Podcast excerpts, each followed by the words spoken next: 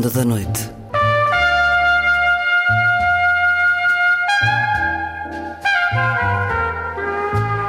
Com Luís Caetano.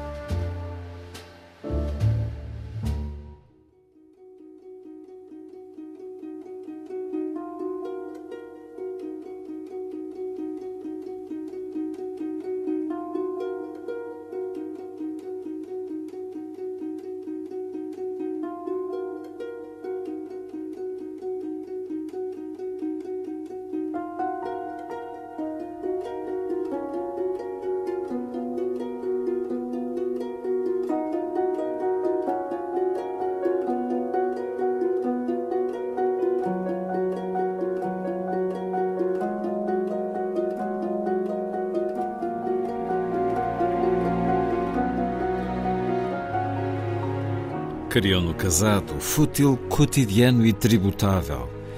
Mas arriscou num percurso internacional, onde para cada lugar há centenas de candidatos. Afirmou-se de muitas maneiras, como uma das nossas grandes vozes do canto lírico, um dos mais respeitados tradutores, com livros que vão da Divina Comédia de Dante ao Ulisses de Joyce, passando pelo Nome da Rosa, de Humberto Eco. Jorge Vaz de Carvalho é também escritor e chegou às livrarias. Novo livro de poesia. Tem por título Todos os Caminhos, a edição Assírio e Alvim, e surge 31 anos depois do primeiro. Jorge Vaz de Carvalho, que tem o Renascimento por referência e a cultura grega como necessidade, e tem cada vez mais descrença na humanidade. Uma conversa sobre a felicidade perante a arte, o deslumbre da beleza e a dúvida de quem ficará para apreciar o Cravo Bem Temperado, As Bodas de Fígaro ou A Nona de Beethoven. Jorge Vaz de Carvalho, em entrevista. Já a seguir. Há ainda tempo para mais poesia na vida breve da Nobel polaca Wisława Szymborska. Cebola. Um poema para escutar na voz da autora e depois em tradução. Vai ser assim a ronda.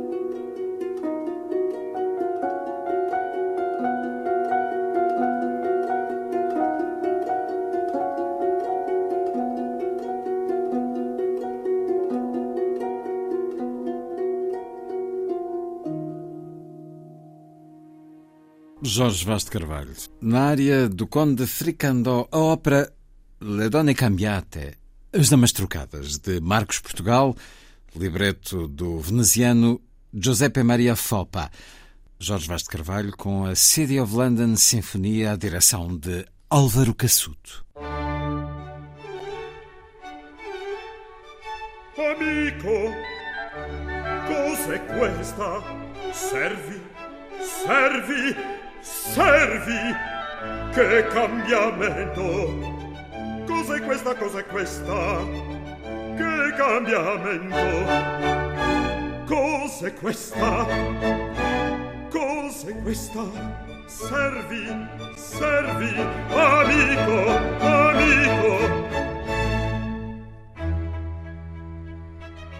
Ho mezzo mondo in testa e parmi di sognar di sognar di sognar se è vero è quel che sento adesso adesso io vo provar sì adesso adesso io vo provar Sposina, sposina mia di mia cara, mia cara coccoletta. Devieni a me vicina, vicina, fa bene, bene, bene, che portento!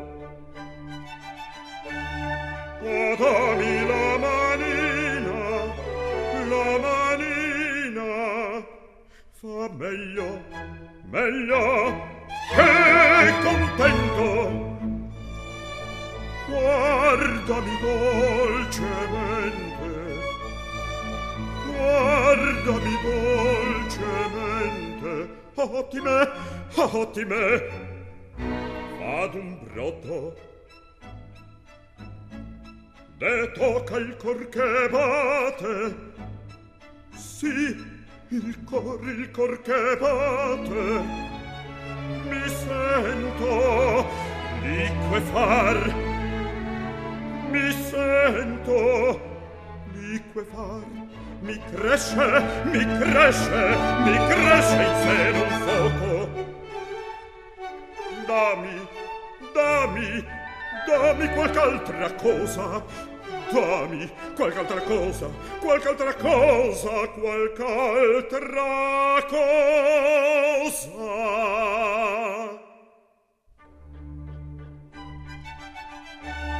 Ma tutto a tempo è loco, tutto si cara sa da far, Cara, cara, cara, cara, cara, cara, cara, si cara tutto sa da far, si tutto, tutto sa da far, tutto, tutto sa da far, tutto, tutto sa da far.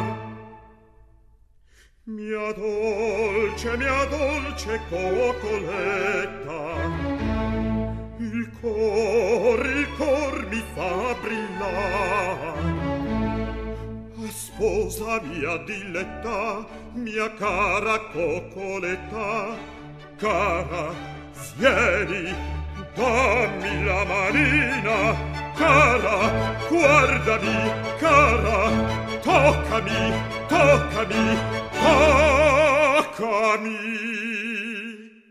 A tutta tempo e loco, coccoletta, coccoletta, si tutto sa da far, Cara, guardami, il cor mi fai brillar.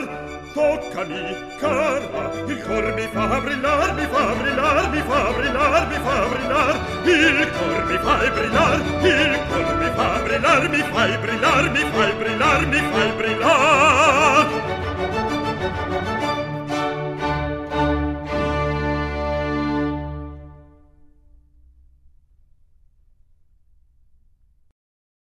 Apolo de Belvedere. No corpo que me envelhece, admiro a luz eterna do Apolo de Belvedere.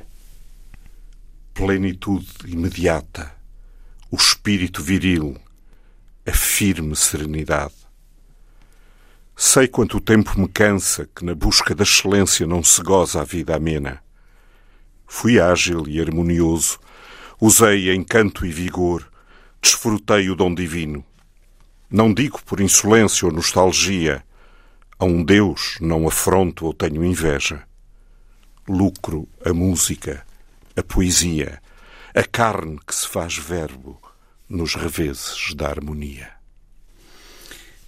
Apolo de Belvedere, poema de Jorge Vaz de Carvalho, que está no livro Todos os Caminhos, livro com a chancela Assírio Alvim acaba de chegar às livrarias. Bem-vindo uma vez mais à Antena 2. Muito obrigado. Jorge Vaz de Carvalho, que é um homem desta rádio, já aqui fez dois programas, já há algum tempo. Função Faceta, que junta a de músico, um dos mais conceituados, a de tradutor, um dos mais conceituados. Enfim, e não vou acrescentar isso à sua vida de professor, que o é também, e de autor. E de autor com um novo livro de poesia, depois de A Lenta Rendição da Luz de 1992, livro publicado pela Relógio d'Água. Ora, para um tradutor de Ulisses e um apaixonado pela cultura clássica, esta coisa das viagens de regresso demorarem muito tempo é uma ideia natural.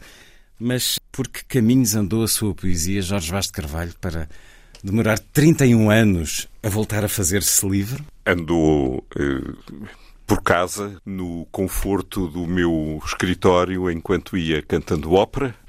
E a ópera é uma profissão eh, extremamente absorvente. Eh, nunca consegui reunir eh, num livro coerente, digamos assim, os poemas que ia fazendo. Fui acumulando, poemas eh, sobre poemas que iam ficando no, no computador e, e, só depois, primeiro da ópera e depois dos longos trabalhos de tradução, sobretudo do Ulisses e da Divina Comédia de Dante, é que pude acalmar e colecionar, digamos assim, um conjunto de poemas que fizessem sentido, que tivessem uma, uma coerência interna chamada livro. Essa criação de um livro depois dessas tarefas árduas, verdadeiras viagens de Ulisses, uh, literalmente, uh, no caso de Joyce. Mas a poesia é uma escrita regular, não direi cotidiana, mas frequente? Ah, a escrita, a, a, poesia sobretudo, é uma, é uma atividade regular desde que me conheço, desde criança até, uh, muito antes até da, da adolescência. Em criança escrevia poesia? Escrevia, acho que escrevi o meu primeiro poema com 7 ou 8 anos. Quadras? Uh, não, não, não, era um... Uma poesia mais... Era mais ou menos isto. Tinha um amigo.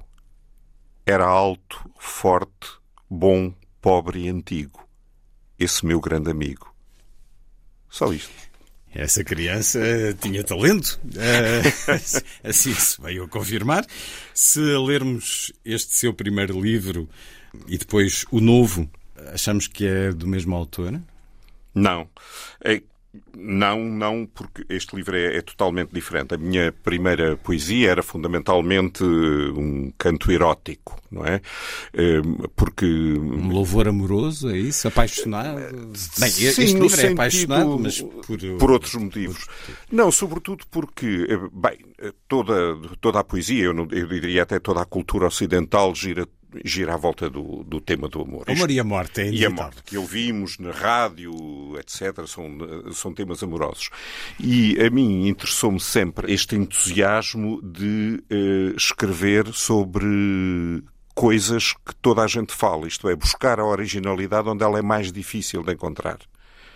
E isso, isso fascinava-me. Eh, e daí que esses meus primeiros textos sejam textos eh, fundamentalmente de poesia amorosa e erótica. Estes eh, são diferentes. É dar uma realidade sonora, digamos assim, a um. Há um momento particularmente pessimista que eu tenho sobre a espécie humana e a nossa vida nesta Terra. E para dar esse sentimento pessimista, vai ao passado, à grande cultura clássica, onde tanto de otimismo se poderia esperar de uma civilização humana? Sim, porque hum, todos os caminhos são todos os caminhos da poesia e são todos os caminhos da vida. Hum, esta poesia é uma, é uma poesia que tem tanto um suporte clássico, não é? Hum, predominantemente clássico, contra exatamente os reveses da harmonia, e, e, tem, e tem poemas eh, experimentais, quase, digamos assim, eh, sem, sem radicalismos, que eu nunca gostei na, na poesia experimental. Eh, mas é sobretudo exatamente uma poesia que precisa desse suporte de harmonia para falar do, do, das virtudes desertas, de uma terra divina onde reina fundamentalmente a ruindade humana há uma, uma sociedade que tira partido do, do crime e do horror, é uma, uma, de uma vida saqueada. A história da humanidade realmente é uma história eh, que é um desfile de, de horrores. E parece que chegamos a um determinado limite em que nos tornamos, por erros próprios, quase dispensáveis no planeta. Este livro é exatamente sobre, sobre essa visão que é nós, na realidade, temos, através de guerras, ciladas, traições, eh, estupidez, no fundo, eh, matamos sem remorso eh, outros humanos, matamos os animais, matamos as plantas, até os minerais. Vamos extinguindo tudo. Eh, e, e, portanto, nesse sentido, perguntamos na realidade faz sentido para a própria sobrevivência do planeta a continuidade da existência humana. Eh, o meu problema é, e se nós formos dispensáveis, quem é que ficará depois para apreciar o cravo bem temperado, as bodas de Fígaro do Mozart, a nona sinfonia de Beethoven, no caso da música? e é? mesmo que não sejamos dispensados desta superfície terrestre, está a esboroar-se a nossa capacidade do deslumbre? pelo cravo bem temperado, pelos quadros de Tiziano, por toda a maravilha que a arte Não, isso é, ainda, isso é ainda o que nos salva, digamos assim. Quer hum. dizer, eh, aquilo que me salva neste, neste mundo é, é exatamente saciar-me de beleza. E acha que essa sede está a ser eh, sentida? Estamos num momento da humanidade em que Sabemos, queremos fruir dessa beleza? Há uma, há uma humanidade que ainda tem eh, vontade de beleza, ainda tem vontade de concórdia, ainda tem vontade de harmonia. Mas é realmente eh, uma minoria e, sobretudo, é uma minoria sem o poder político, sem o poder das decisões. Quer dizer, eh, eu este, este ano tive a felicidade de ter um, um encontro fabuloso, não, não chamarei um debate, com, com o cardeal, cardeal Gianfranco Ravasi. E era exatamente sobre o tema da, da, da ecologia. E falava... Ele que é responsável pela área da cultura do Vaticano. Exatamente, uma, exatamente. Um desses braços. As pessoas, se não a pessoa mais culta que eu conheci, das pessoas mais hum. cultas que eu conheci. Foi pouco antes das Jornadas Mundiais da Juventude, exatamente. 9 de maio. Foi, foi um privilégio enorme uh, esse o é encontro. Que, o que é que retirou um, dessa conversa? Retirei exatamente o facto de nós queremos com toda a força, com toda a vontade que esse, esse declínio da humanidade não seja verdade, mas eh, todos os sintomas eh, apontam para isso. Falamos de que declínio? Ético, estético, moral ou físico mesmo? Todo, todo todo. Eh, nós somos neste momento responsáveis pelo próprio declínio do planeta, mas o planeta não vai acabar. Agora, eu sei que há várias espécies uh, animais que vão agradecer, agradecer a nossa diminuição e a nossa diminuição de influência uh, na Terra, não é? Isso, isso preocupa-me porque eu ainda tenho o espanto de haver felicidade na minha relação com os meus amigos, com as pessoas que gosto, que aprecio, com os artistas, com os criadores de beleza, não é? Existe, evidentemente, eh, essa felicidade. Mas eh, é uma felicidade sem poder político e sem poder de decisão. Hum. Quer dizer, tudo o que se passa no, no, universo neste momento não é que nós não saibamos. A destruição dos corais, ou. Enfim, tudo eh, não é nada que não seja do conhecimento toda a gente, toda a gente, e de, tanto do, do cidadão comum como dos grandes decisores políticos. Então porquê é que não se fazem as coisas essenciais? Está a atribuir ao poder político a condição de incompetente ou de maléfico mesmo? Estou a atribuir ao poder político industrial um egoísmo, para não lhe chamar outro nome, um egoísmo fundamental que é um egoísmo que está na espécie humana. Não podemos negar isso. Um egoísmo é irresponsável? Um egoísmo absolutamente irresponsável. Ou marcado pela corrupção, porque os grandes sim, interesses económicos estão, no fundo, por trás de muitas decisões sim, mas políticas. Isso, repare, isso é, a história, isso é a história da humanidade, não nos iludamos. O homem nunca fez outra coisa do que matar o seu semelhante. Simplesmente, neste momento, atingiu eh, capacidades de destruição como nunca tinha havido. Não, é? não era possível eh, extinguir a humanidade no planeta quando se lutava com machados, nem com flechas, nem sequer com uh, espingardas artesanais. Hoje o poder de destruição do homem uh, é a um nível absolutamente avassalador. E isso é que é o grande perigo, porque eu não acredito uh, na bondade humana. Quer dizer, eu que tenho como grande referência cultural o Renascimento, é realmente a minha grande referência cultural. Eh, não sou humanista. Não sou humanista porque não acredito na humanidade. Mantenho a minha esperança, a minha luminosidade, o meu espanto de felicidade a níveis restritos, que são os níveis do, dos meus amores, dos meus amigos, de, das pessoas que me estão próximas, daqueles em que, que eu sei que ainda acreditam na, na beleza e, e ainda têm vontade de felicidade mas tenha consciência que eh, somos uma minoria e, sobretudo, aquilo que eu dizia há bocado, somos uma minoria sem poder.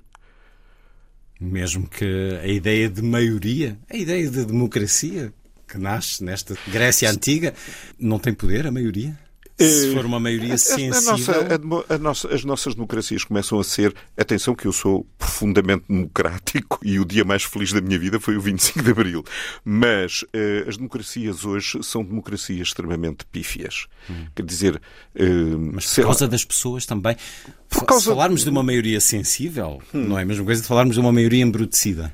Sim, e... mas o problema neste momento é que é uma maioria embrutecida. Nós vemos no nosso país níveis de degradação uh, do ensino, do, do, da, da cultura, da coisa mais importante para o ser humano, que é a justiça, a níveis uh, verdadeiramente de, de barbárie eu, sei lá, eu vou a um jogo de futebol e olho para aquela gente, para o comportamento daquela gente e sei que falhamos a nossa democracia falhou do ponto de vista da educação e da cultura. Uh, olhamos para os nossos computadores, para a nossa internet e vemos os comentários absolutamente alarves das pessoas, sem o mínimo sentido de, de, de, de convívio humano. De decência. De decência, exatamente. E percebemos que estamos a níveis de degradação inacreditáveis. E olhamos para as programações televisivas? Nem se fala. Mas, e, e olho para os meus alunos uh, que eu recebo na, na, universidade e o nível de conhecimentos uh, dele, de, deles degradou-se tanto a nível da expressão da língua, do conhecimento da língua, como do conhecimento da cultura em geral, eh, da literatura, da história, da filosofia, etc., eh, a níveis absolutamente impensáveis. Os meus alunos dão no primeiro ano de faculdade erros que se a minha tia, que foi a minha professora primária, me apanhasse a dá-los na quarta classe, enchia-me as mãos de reguadas. Isso porque leem pouco? Sim, porque porque, porque nós uh, adotámos uma sociedade profundamente negligente, sem os níveis de exigência necessários, níveis de exigência éticos, níveis eh, de, de exigência a nível do, do, comportamento, da relação de diálogo uns com os outros eh, e a nível, fundamentalmente, uma falta de exigência enorme a nível do desenvolvimento da personalidade e do desenvolvimento da inteligência. E isso, para mim, é extremamente preocupante. E este livro aqui. fala disso. Vamos a outro poema deste Todos os Caminhos, de Jorge Vaz de Carvalho. Acaba de chegar às livrarias com a chancela Círio e Alvim. Continuamos com poemas pedidos. Peço-lhe Virtus Combusta na página 54, que assenta, tem, tem por inspiração, de alguma maneira, uma gravura de Giovanni Antonio da Brecha sobre desenho de Andrea Mantenha, que eu por acaso tenho aqui. Não é possível transmiti-la pela rádio, mas uh, vamos pô-la com o trabalho também do fotógrafo Jorge Carmona, podermos depois ver em foto. Jorge Vaz Carvalho, vamos a isso, a Virtus Combusta. Coroai as virtudes gordas da ignorância, louvai a assídia, a necessidade, a indiferença, prezai a manha, a insensatez, a leviandade. Condescendei com a injúria e a calúnia, tolerai a insolência e a velhaca inveja. Transigi com os ardilosos e os impostores, cedei ao farfante e ao fraudulento, tornai o esbulhador e o traficante luxuosos punia vítima por selo à extorsão do agressor. Doai, se condenado for, o perdão mais infame da impunidade. País, desditoso catre, cego e vendado, aonde te conduz o sátiro errante? Desertas virtudes, folhas de louro ardem. Porque é que esta gravura o convocou este poema, Jorge Vaz de Carvalho? Parece que as virtudes hoje têm pouca dimensão na vida humana e parece que os vícios eh, predominam e nos conduzem toda a minha existência eh, e, a ópera foi muito bom nisso porque me permitiu viajar bastante, conhecer muitos países e ao conhecer muitos países eh, não apenas visitá-los, vivê-los. E vivê-los foi também viver as suas culturas, os seus museus, eh, as suas obras de arte, tanto, evidentemente, as obras de arte musical como visuais, enfim, todas. Eh, e, portanto, eu sempre aproveitei exatamente as minhas viagens como cantor de ópera para, para esse tipo de conhecimento. Aliás, eu fui para a ópera por uma razão de conhecimento. Eu queria conhecer. Eu não queria saber música apenas como espectador, como ouvinte. Eu queria estar no palco, viver aquelas partituras, aquela experiência, hum, digamos que de corpo e alma. Hum, e relacionar sempre, sempre, sempre as minhas vivências hum, musicais e poéticas com todas as outras artes que nos rodeiam. E lembrava-me desta gravura e procurei sempre também alguma inspiração eh, nas coisas que, que ia vendo, que ia descobrindo, que podia ser uma gravura, podia ser uma escultura, podia ser uma pintura ou podiam ser obras musicais, enfim, tudo aquilo que fui descobrindo e, felizmente, às vezes descobrindo em sítios eh, inimagináveis ou, ou, pouco acessíveis. Eu, por exemplo, estive na Líbia eh, seis meses antes da queda do Gaddafi e foi extraordinário, por exemplo, eh, estar na Líbia e poder ir ver Leptis Magna, que chegou a ser a segunda cidade do Império Romano, em condições eh, magníficas, porque é uma cidade ainda em ótimo estado de conservação e, sobretudo, porque estava na Líbia, vê-la sem turistas. Isto é, estar numa cidade daquele tamanho, visitá-la toda, sem ter ninguém a perturbar-me. E temos, uh, e temos essa e temos um poema no, e temos num dos um, poemas, num dos poemas uh, que são experiências uh, absolutamente extraordinárias. Eu quando morava em Roma, eh, por aí por fevereiro, ainda consegui ir à Capela Sistina, ainda consegui estar lá uma vez sem ninguém. Agora, cada vez que vou à Capela Sistina, nem consigo mover os braços porque estou rodeado de gente que eh, eu diria, eu costumo dizer que as pessoas não vão para estar, vão para ter estado. Ou seja, não importa o conhecimento de estar no sítio, o que importa é tirar umas selfies para depois mostrar aos amigos. Este é o padrão cultural eh, que nos vai movendo. Estava aqui à procura desse poema, já agora, que o referimos. Bem, Leptis Magna, na página 53, uh, eh, mas há um sobre esses novos bárbaros, página 48, é esse que lhe peço, Jorge Vaz de Carvalho, os novos bárbaros que nos uh, trazem os Lansknechts, esses soldados uh, mercenários da Alemanha. Vamos ouvir os novos bárbaros. Alastram pelo vexame da cidade os novos Lansknechts, algazarra de hordas ávidas infernais, o saque do silêncio a quebrar todos os selos. Vaga após vaga deixam um tesouro, levam da infestação os seus despojos de fatos fotos, a estéril conjura de quem não parou para conhecer. Limpo os olhos do tormento, procuro respirar a antiga divindade do ar entre as colunas, no escândalo das ruas, a serena lucidez. São os novos bárbaros no poema de Jorge Vaz de Carvalho, Todos os Caminhos, o livro da Sírio Alvim.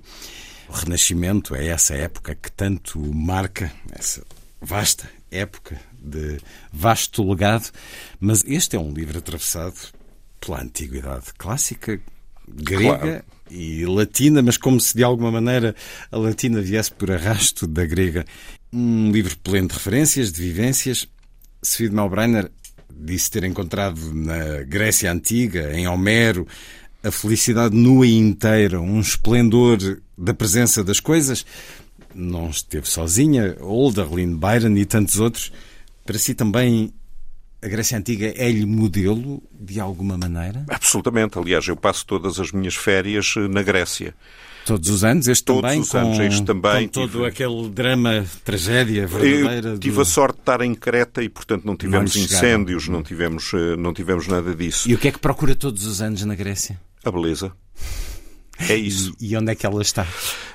A beleza, a beleza na Grécia, felizmente, eu encontro em todo, em todo lado. lado. São pessoas eh, maravilhosas, têm uma excelente gastronomia, temos uma excelente relação humana, eh, consigo descobrir os sítios que ainda não estão eh, destruídos pelos turistas. Depois tem a grande vantagem que é termos uma praia com água morna, digamos assim, um sol esplendoroso e a meia dúzia de quilómetros temos uma estação arqueológica ou um museu. Isso é absolutamente fascinante. Permanentemente dizer... saciado, disse que procura claro, beleza, é cultura, isso. conhecimento. É isso. É isso, fundamentalmente. E a Grécia dá-me isso tudo e não me dá só isso. Eh, é porque estar lá eh, é, de alguma maneira, reviver uma energia antiga que uh, se sente realmente na, naquela terra, naquele sol, naquela luz. Isso é espiritual, então, também. Claro, evidentemente, isso é o princípio fundamental da vida. Numa Grécia tão vivida, como é que vai o seu grego? Ah, o meu grego, eu sei muito poucas uh, palavras ou expressões no, no, no nunca, grego antigo. Nunca teve vontade, um homem... Tenho muita vontade. Tanto Aliás, ainda não perdi... com a língua. Sim, não perdi ainda a ideia de, de, de estudar o grego arcaico. Mas está a ver, uh, a minha vida... De não permite semelhante investimento A minha vida de momento. ópera não, não me permitia de maneira nenhuma e mesmo a minha vida de tradutor e agora de professor, uh, espero a reforma para depois poder ler aquelas, olha, aqueles mármores gravados com palavras magníficas. Vamos a essas pedras. Vou-lhe pedir Couros, na página 25, com a anotação de Naxos, agosto de 2005, momento da escrita. Olha, vou-lhe contar a, a, história deste, deste Kouros. Uh, o Kouros é a estátua masculina da, da Grécia arcaica. E em Naxos há um, uma pedreira, eles faziam os, o, as estátuas na própria pedreira. Uh, não faziam como o Miguel Ângelo, que pegava Levavam. no mármore, levava para o estúdio e, e depois uh, trabalhava. Não, eles faziam na pedreira. E eu descobri esta pedreira por caminhos literalmente de cabras, por caminhos literalmente de cabras, e uh, descobri este coros que uh, ficou ali abandonado. Quer dizer, eles estavam a esculpir, a pedra partiu, e eles abandonaram aquela estátua, que é uma estátua que nem está feita, nem deixa de estar, já não é pedra, mas também já não é criatura, uh, está naquela situação extraordinária no meio da natureza. Não, é... Nem sequer é algo. Não vedado, é turístico, não é vedado. É assinalado. Não, está no meio mesmo do campo. É? Eu gosto, eu ando na Grécia exatamente a descobrir Perde, estas coisas, os caminhos. É? perdendo pelos caminhos, por todos os caminhos. E achei extraordinário esta, esta ideia desta coisa que nem é criatura, nem é homem, já não é pedra, já não é natura, porque tem qualquer coisa de cultura. E escrevi este poema que se chama exatamente Coros. Prostrado entre pedra e criatura na canteira onde o cinzel desastrado fraturou. Uma discórdia obscura do modelo, à luz pura retornado e à natura, como criptoscopia de um doente terminal. Silhueta do que seja a divina harmonia em músculos perfeitos de atleta. Entre a ideia e a forma apodrece o ser já nunca imerso ao abandono, no corpo vulnerável que o condena. Como herói, a que um Deus concedesse, sem rosto de sorriso eterno sono, a graça de precoce morte amena. Coros. Jorge Vaz de Carvalho, no livro Todos os Caminhos, escritos os poemas, ou escrito o poema deixa-os ficar em poesia durante algum tempo. Bom, este é mesmo aqui assinalada a data, agosto de 2005. Não sei se a escrita do poema, se foi, esse foi, encontro. Foi, as duas coisas. Se as duas coisas se sucederam. Mas pergunto-lhe sobre este sentido de poesia e de regresso para esculpir mais um pouco, porque encontrei este poema no Jornal de Letras em 2012 e com várias diferenças. Eh, vou lê-lo. Enfim, eh, é difícil nas leituras da rádio compará-los, hum, só mesmo lado a lado, mas digamos que o miolo do poema é substancialmente diferente. Prostrado entre pedra e criatura, na canteira onde o cinzel inepto fraturou, discórdia obscura do modelo destinado à harmonia nos músculos divinos de perfeito atleta. Entre a ideia e a forma, apodrece, tornado à natura, o ser nunca imerso ao abandono no vulnerável corpo que o condena. Como herói a que um Deus sem sorriso concedesse o eterno sono, a graça de precoce morte amena. Há aqui um miolo substancialmente distinto. Isso, quer dizer que o poema lhe passou pelas mãos várias vezes. Sim, sabe que já não me lembrava de o ter publicado no, no JL e agora, e agora estava a lê-lo e, e disse, olha, Ainda bem que ele ficou em pousio, porque eu acho que agora está melhor. É, é suposto mas, assim. mas eu faço muito isso. Eh, é, quer dizer, não me passa pela cabeça, por exemplo, eh, escrever um poema e publicá-lo imediatamente. Os poemas têm que ficar a repousar e depois de meses eu vou revisitá-los e ver se ainda gosto deles. A maior parte das vezes não gosto, ou não gosto de determinadas palavras, ou não gosto de determinado verso, e refaço, refaço, refaço. Um, isso foi, um, digamos assim, uma mania que me ficou um, de, um, de um convívio com o, com o, poeta Carlos de Oliveira. Houve um, um professor da faculdade que, que achava muito graça aos meus poemas e resolveu levá-los ao, ao Carlos de Oliveira. Eh, que é um mestre absoluto da língua e que, como toda a gente sabe, revia e revia e revia os seus textos. Não é? Quase que não há duas edições, por exemplo, da Abelha na Chuva iguais. E eu guardo esses poemas, não porque sejam bons, aliás, são muito maus, mas porque estão anotados uh, pelo Carlos de Oliveira uh, à mão. E, e lembro-me que num poema, uh, quase no fim, a anotação dele era outro adjetivo. Ficou-me de emenda para a vida inteira. Sim, essas exclamações eh, críticas e é tão bom aprendermos com elas, com o olhar com do outro, com os mestres. E os mestres estão não só nesses convívios de eleição que teve, mas uh, nos livros também. O que é que de distinto lhe dá a cultura grega e a cultura latina? Costumo dizer aos meus alunos que os gregos já pensaram tudo, nós só temos hum. a mais a tecnologia. E é verdade, nós começamos, quer dizer, do, do meu ponto de vista, nós começamos a ler aqueles uh, filósofos, uh, até os uh, cientistas, evidentemente, que, os matemáticos, os matemáticos, etc. Tanta água já passou sobre, sobre, hum. sobre essas pontes. lemos Homero, Isíodo, sei lá, Safo, por aí fora, hum. e na realidade percebemos uma coisa essencial: é que a poesia não tem tempo e a poesia não é superável.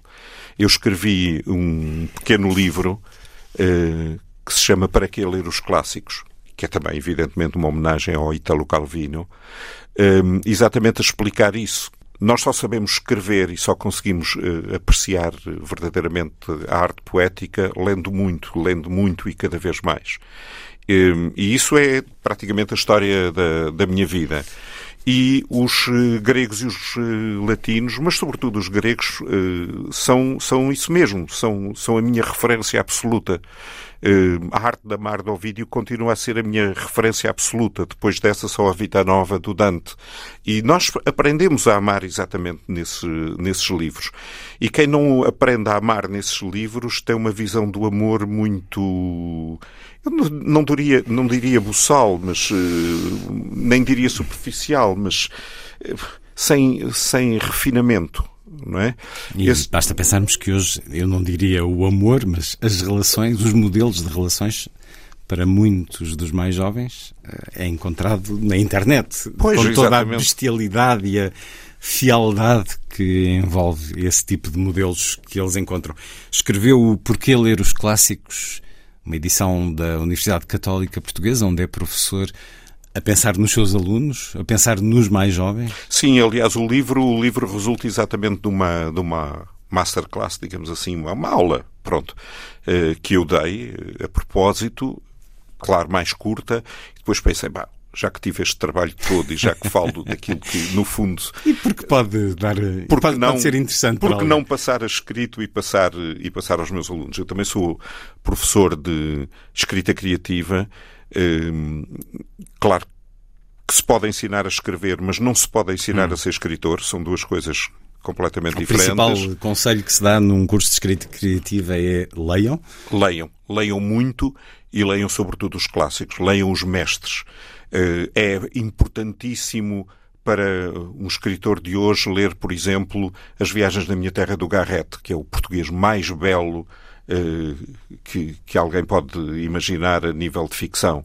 Ehm, e, e, eu acho que muito do que se escreve mal hoje eh, resulta exatamente de uma falta de conhecimento dos clássicos e eu diria até quase uma blasfémia, a falta de conhecimento desses clássicos que são os modernistas. Quer dizer, não se pode hoje escrever ficção uh, da maneira como se escreve depois de ter existido um Joyce ou uma Virginia Woolf. Não é possível. Não é possível narrar ao século XIX. E, portanto, para nós escrevermos, temos que ter noção do que já foi escrito. E o que já foi escrito tem milhares de anos de existência e milhares de clássicos. E falo com alguém que tem essa profunda responsabilidade de nos dar a escrita de Virginia Woolf, os diários que traduziu, eh, não sei se entre outros, ou o Ulisses de Joyce, mas vou ler aqui um pouco desse seu Porquê Ler os Clássicos, essa homenagem naturalmente a Italo ah. Calvino, a convidar essencialmente a que os mais jovens, enfim, mas todos nós, tenhamos outras vidas. É isso que nos diz neste momento. O poeta americano Ezra Pound afirmou que a função da literatura é incitar a humanidade a continuar a viver. O intelectual italiano Umberto Eco, que a escrita prolonga a vida porque quem não lê vive apenas a sua, enquanto o leitor vive muitíssimas. Na verdade, quando leio, experimento múltiplas vivências. Partilho as astúcias de Ulisses para vencer os perigos e retomar a sua Ítaca, ou o engenho de Robinson Crusoe para sobreviver na ilha deserta e regressar a Londres. Avance na Dinamarca com corajosa lealdade ao flanco de Beowulf, ou em Roncesvalles como paladino de Rolando, Posso, sem sair deste mundo, descer ao inferno, passar o purgatório e ascender ao paraíso nos miraculosos versos de Dante. Aprendo a amar com Ovídio e Petrarca, os libertinos do século XVIII e Stendhal. Acho um tesouro na ilha de Stevenson e outro nas mulheres dos romances de Jane Austen. Afeiçoado aos destinos das personagens, transporto-me para a Inglaterra de David Copperfield e Jane Eyre para a América de Huckleberry Finn e Esther Prynne, para a França do Conde Monte Cristo e de Emma Bovary, para a Rússia do Príncipe Mishkin e da Ana Karenina. Convivo com as personagens de essa e converso como se as encontrasse na rua. Os livros dilatam a existência para além do espaço-tempo e da nossa realidade interior e social, além de nós mesmos. Almada Negreiros, na invenção do Dia Claro, recorda: Entrei numa livraria. Pus-me a contar os livros que há para ler e os anos que terei de vida. Não chegam. Não duro nem para metade da livraria. De Homero à atualidade, são três milénios de obras. Por mais vastas que sejam as nossas leituras, haverá inevitavelmente um número de livros essenciais que não lemos, que nunca leremos. Assim, quem gosta de ler confronta-se com escolhas entre a infinidade de textos que ao longo dos séculos o gênio ou a mediocridade humana produziu é um notável convite para os mais jovens ou para todos nós. Há razões para ler os clássicos e isso não é para os mais jovens. É de facto para todos. Estamos a esquecer e estamos a perder esse hábito. É um dos livros de Jorge Vaz de Carvalho, numa conversa motivada por uh, todos os caminhos, edição Assírio e Alvim. Vamos continuar a percorrê-los, vamos continuar a escutar os poemas deste livro e a conversa que a partir deles se fará uma vida marcada pela música e pelas letras, pela arte, pela beleza. Jorge Vaz de Carvalho, uma conversa para continuar e concluir no próximo programa da Ronda. Até amanhã.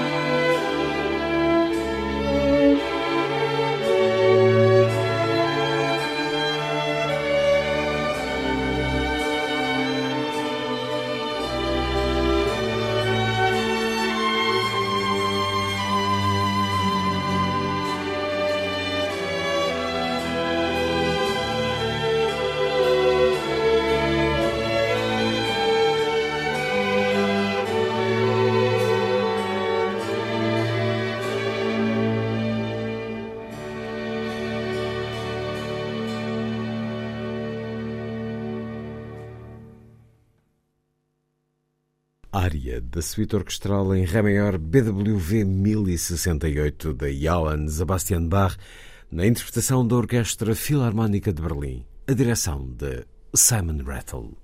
A seguir, mais poesia na noite da rádio.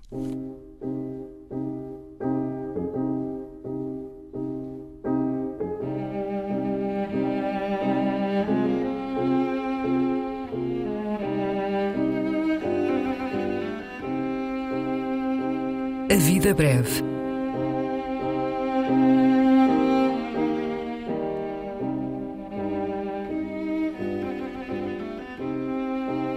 Poesia por quem a escreve.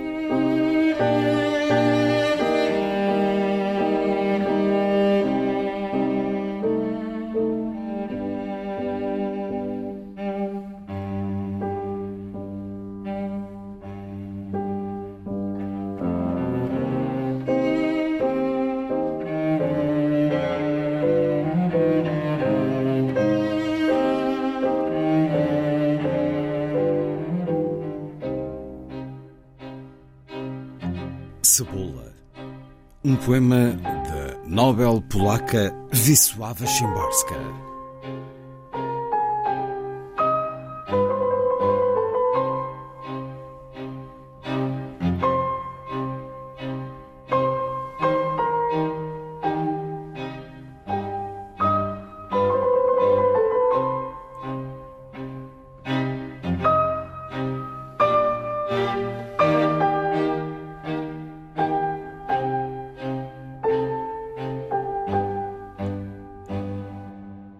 Co innego cebula.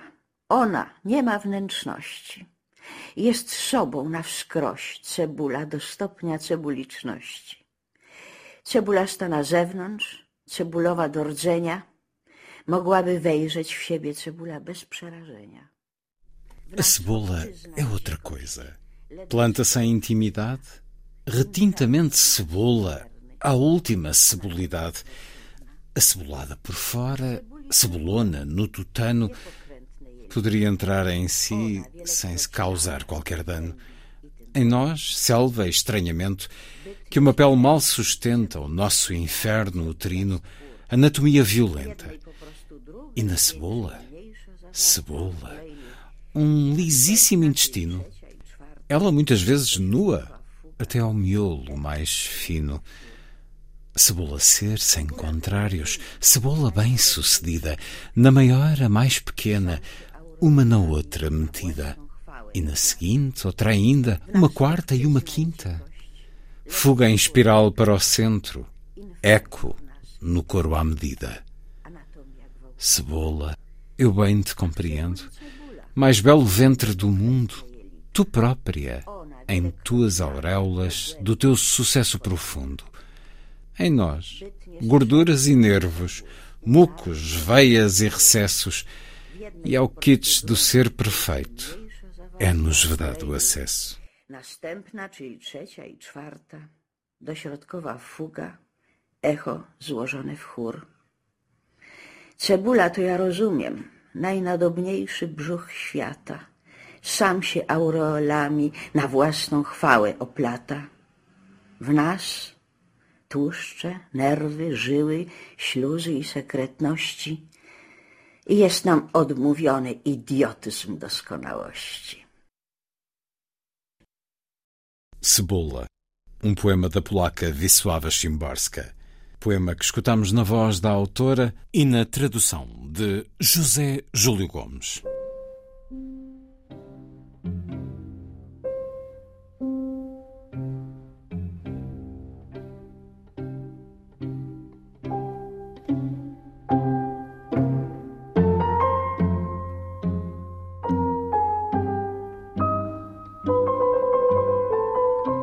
A Vida Breve, um programa de Luís Caetano.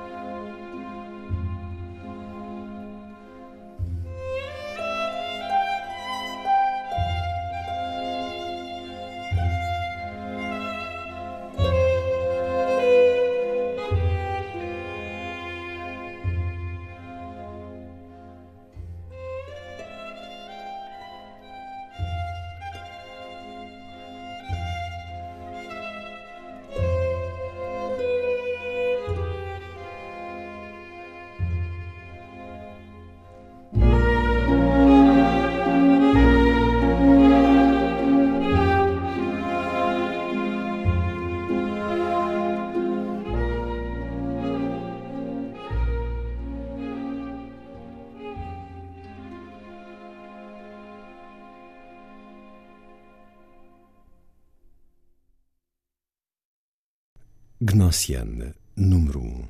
Eric Satie, num arranjo e interpretação de David Lepage, com Bruce O'Neill e a Orchestra of the Swan. Está feita a ronda. Assim, obrigado por estar com a rádio. Boa noite.